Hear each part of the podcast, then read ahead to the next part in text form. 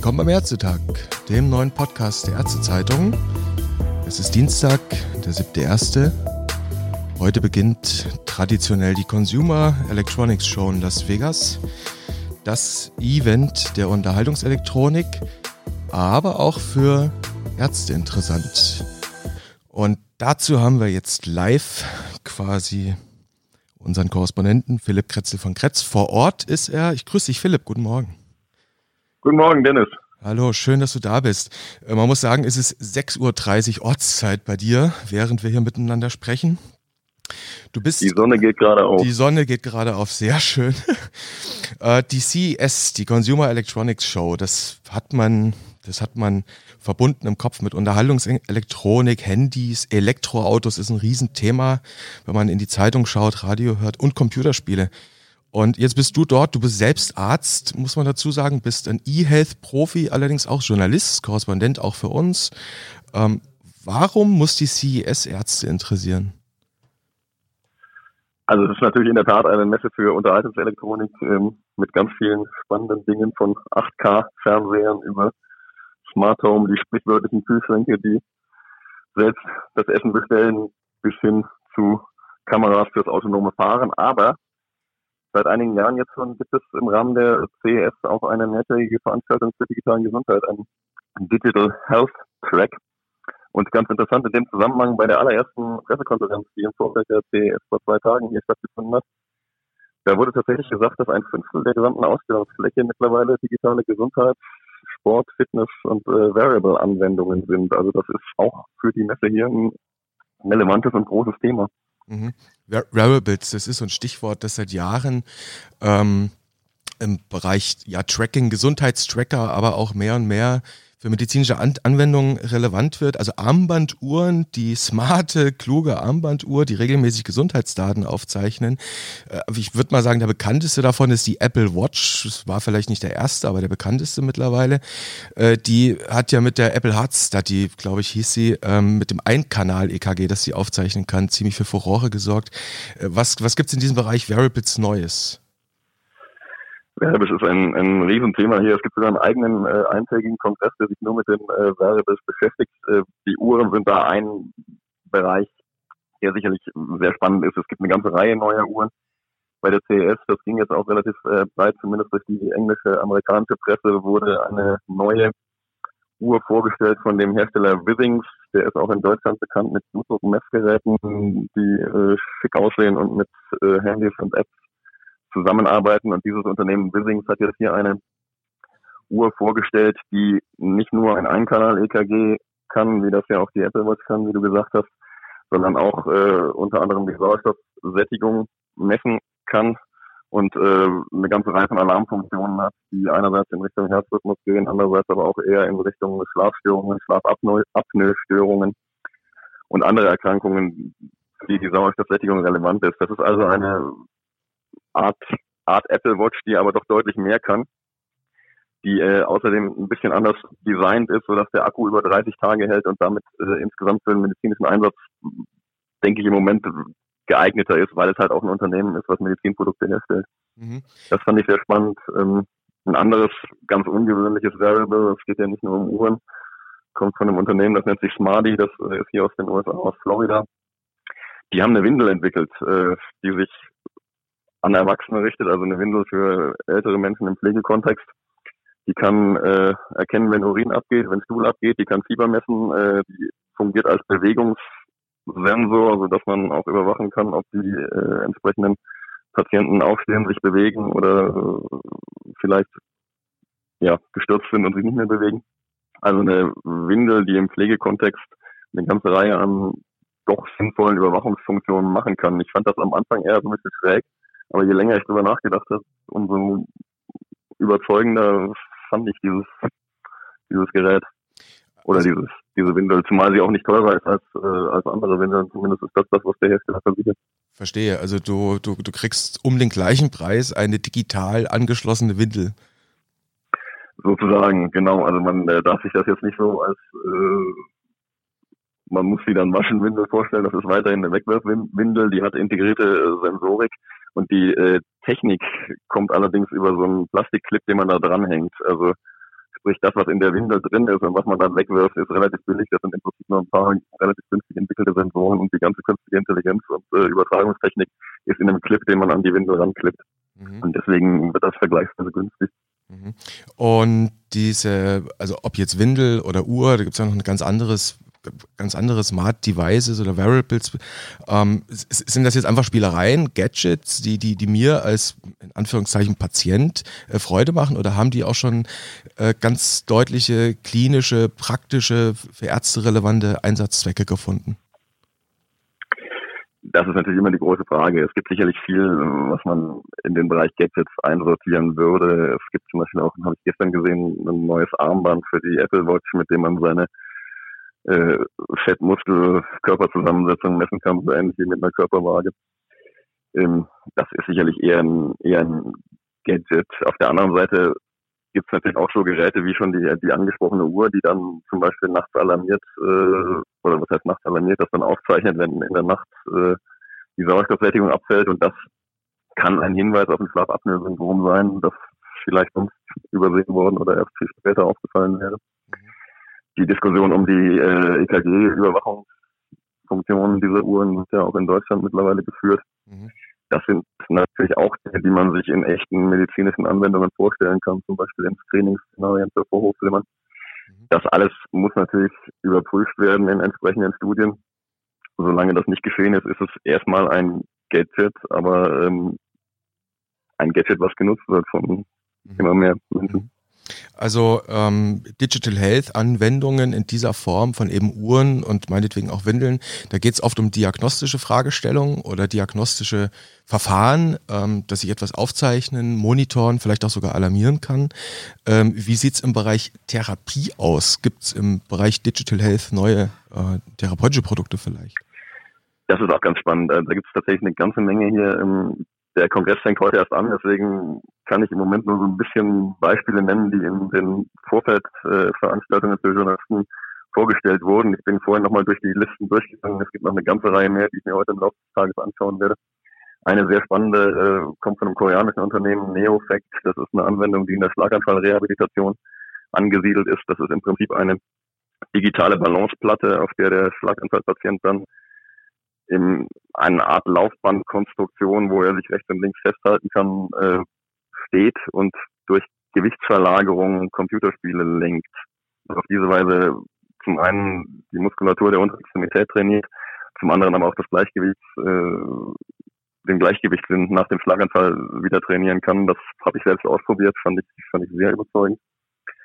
Ähm, ein anderes therapeutisches Beispiel werde ich mir morgen ein bisschen genauer anschauen. Das ist von einem Unternehmen, das hier auch einen Preis bekommen hat. Das nennt sich Allcam. Das ist eine Kamera, die äh, über eine App und künstliche Intelligenz mit Hörgeräten interagiert. Also ich bin sozusagen die Leistungsfähigkeit von Hörgeräten äh, verstärkt, indem einerseits eine Funktion hinzugefügt wird, die in Richtung Lippenlesen geht, andererseits durch die Kamera festgestellt werden kann, mit dem der Schwerhörige redet und dann diese Person noch gezielter verstärkt werden kann, als das nur mit einem reinen Hörgerät möglich ist.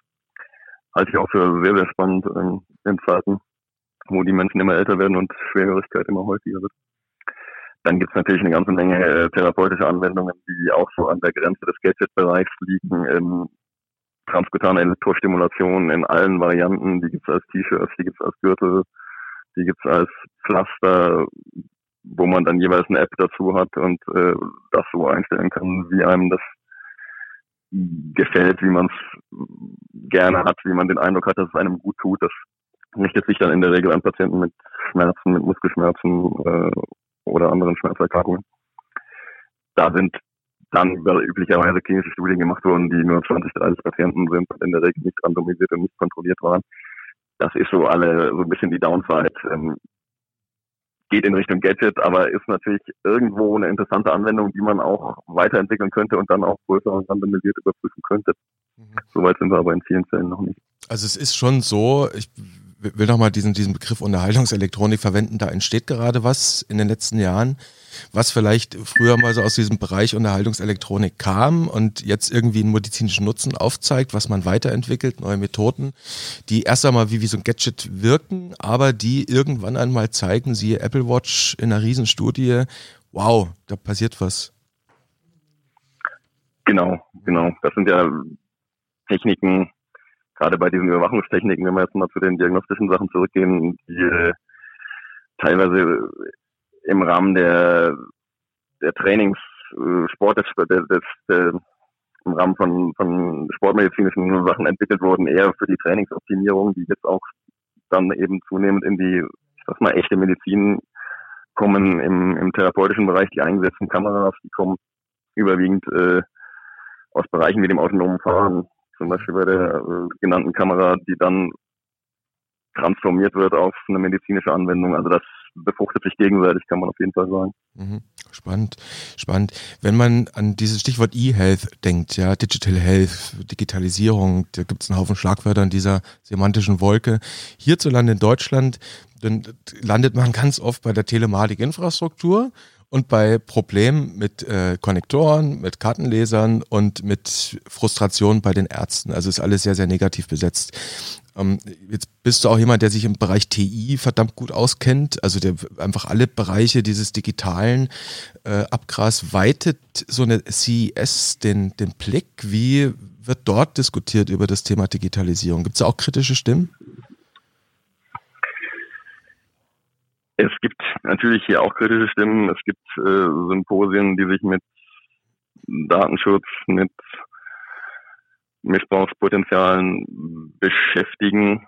Ähm, aber jetzt hier auf der Consumer Electronics Show ist das natürlich, ähm, sind die, sind die Möglichkeiten stehen da, stehen da ganz weit im Vordergrund. Das ist so ein bisschen, tatsächlich, wenn man aus Deutschland kommt, so ein bisschen äh, frustrierend. Das ist eine sehr internationale Messe hier. Es gibt äh, allein in dem Digital Health Bereich habe ich vorhin gelesen, in diesem Eureka Park, das ist der Messebereich, der sich mit Digital Health beschäftigt, über 1000 Startups äh, aus aller Welt und zum Beispiel aus den Niederlanden mehr als 50, aus Frankreich eine ganze Menge.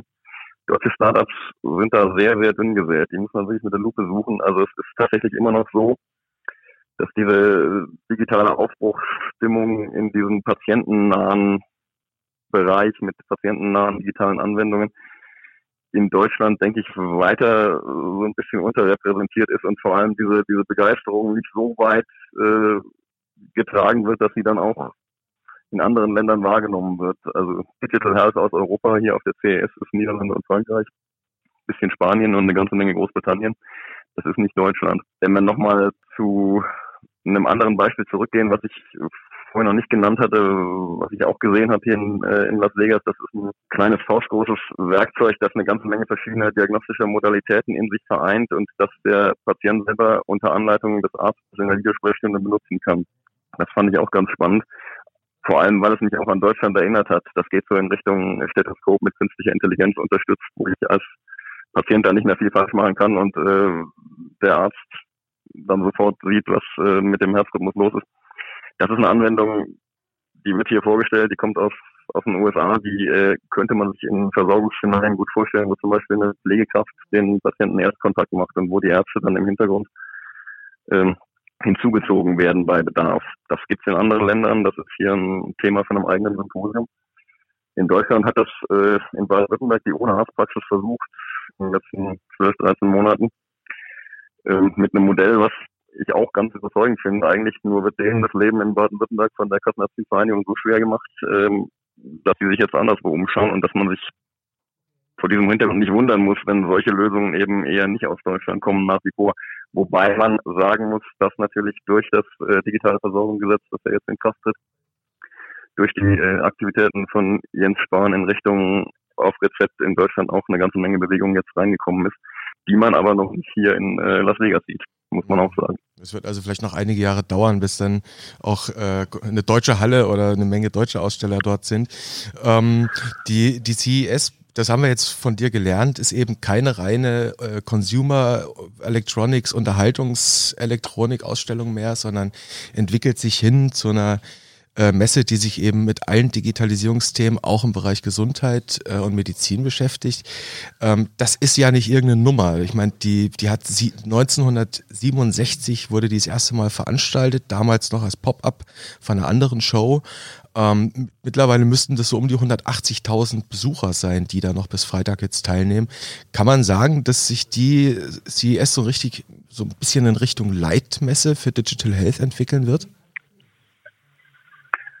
Was man, glaube ich, schon sagen kann, ist, dass sie eine Art Leitmesse für gesundheitsbezogene Consumer-Anwendungen wird ähm, oder schon schon ist in den USA. Wie gesagt, ähm, knapp 20 Prozent der Ausstellungsfläche, das ist ja schon ein Wort.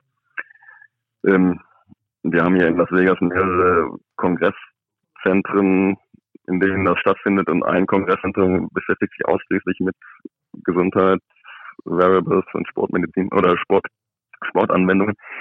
Ähm, was wir hier nicht haben, sind so klassische Gesundheits-IT-Themen wie äh, Krankenhaus-IT und Praxis-IT, die spielen ja keine Rolle.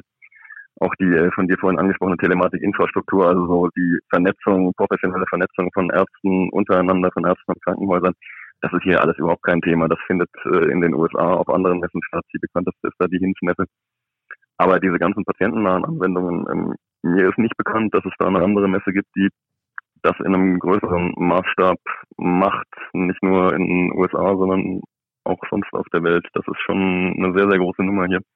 Und das wird auch ernst genommen vom Establishment. Also wir haben zum Beispiel mehrere Kurse in den nächsten äh, zwei Tagen, die unter FDA-Beteiligung stattfinden, wo also die Zulassungsbehörden hier vor Ort und ihre Kompetenzen einbringen. Das ist äh, für diesen Bereich digitale Patientenanwendungen, therapeutische Anwendungen, Monitoring-Anwendungen sicherlich der Place to go im Moment hier in den USA. Mhm. Also wird der Spahn sicherlich noch ein gute Gesundheitsmessen-Stärkungsgesetz auflegen müssen, um sowas dann auch in Deutschland zu etablieren. Also jenseits, jenseits von der Medizin, ähm, was hast du da bei der CES noch spannend gefunden oder was, was, was erwartest du, was noch spannend werden könnte? Ja, das ist natürlich schon super hier. Also man äh, sieht eine ganze Menge Dinge, mit denen man sich jetzt als äh, Medizinjournalist natürlich nicht jeden Tag beschäftigt, äh, die man dann so von außen betrachtet und einfach nur fasziniert ansieht. Ähm, toll fand ich, das ist äh, in Deutschland, glaube ich, auch schon einmal kurz durch die Presse gelaufen vor ein paar Tagen. Das Hydrobike von äh, Manta 5, das ist eine Kreuzung aus elektronischem Fahrrad und Flugzeug, mit dem man auf Wasser elektrisch radeln kann. Das haben die hier ganz viel gemacht. Hier gibt es in Lake Las Vegas, äh, da haben die das Produkt vorgestellt und ähm, das sah so aus, äh, dass man da gerne sofort selber aufsteigen hätte wollen. Durfte man nicht, aber das kann ich mir schon sehr, sehr cool vorstellen. Bei der äh, Presseveranstaltung vorgestern äh, war eine Sache, die äh, mich so ein bisschen an meine Kinder erinnert hat und wo ich deswegen eine Weile stehen geblieben äh, bin für die Generation Instagram, eine Selfie-Drohne. Also normalerweise hat man ja so einen Selfie-Stick, den man dann in die Luft hält und sich dann äh, in allen möglichen Lagen teilweise lebensgefährlich fotografiert. Die Selfie-Drohne hat eine App auf dem Handy und äh, kann ich mit der App sozusagen starten und steuern und die fliegt dann vor mir oder in einiger Entfernung über dem Canyon und macht dann ein Foto von mir in irgendeiner Situation, die mit einem Selfie-Stick sicherlich lebensgefährlicher wäre, als wenn ich sie mit einer Drohne aufnehme. Das sind so die Dinge, die man hier an, an allen Ecken und Enden sieht. Autonomes Fahren natürlich, hier laufen überall Roboter rum. Ähm, passt ja auch in diese Stadt mit ihren Casinos und mit ihren Lichtern und mit ihren Leuchtreklamen. Das ist einfach, einfach sehr, sehr faszinierend. Mhm. Ja, spannend. Die wichtigste Frage haben wir noch gar nicht gestellt. Warst du schon im Casino? Ich bin mehrfach durchgelaufen, ich habe mich aber noch nicht getraut, mich ranzusetzen. auch weil ich noch nicht verstanden habe, wie es genau geht, aber ich werde es noch machen. Ich habe noch ein paar Tage. Ich glaube, man muss einfach nur ein paar äh, Cents einwerfen und irgendwas drücken und in der Regel kommt nichts raus.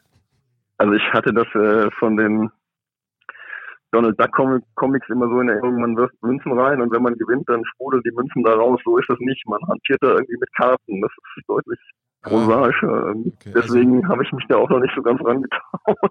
Auch schon Auch da zieht die Digitalisierung ja. ein. Ja, ja, spannend. So, Philipp, vielen Dank äh, für das Gespräch. Äh, jetzt ist es schon fast sieben bei dir vielen Dank äh, für die Information. Jetzt gehst du gleich zum Kongress zum ersten Tag und wirst uns weiter auf dem Laufenden halten. Mach ich gerne. Wünsche dir alles Gute. Adieu. Danke. Tschüss. Tschüss.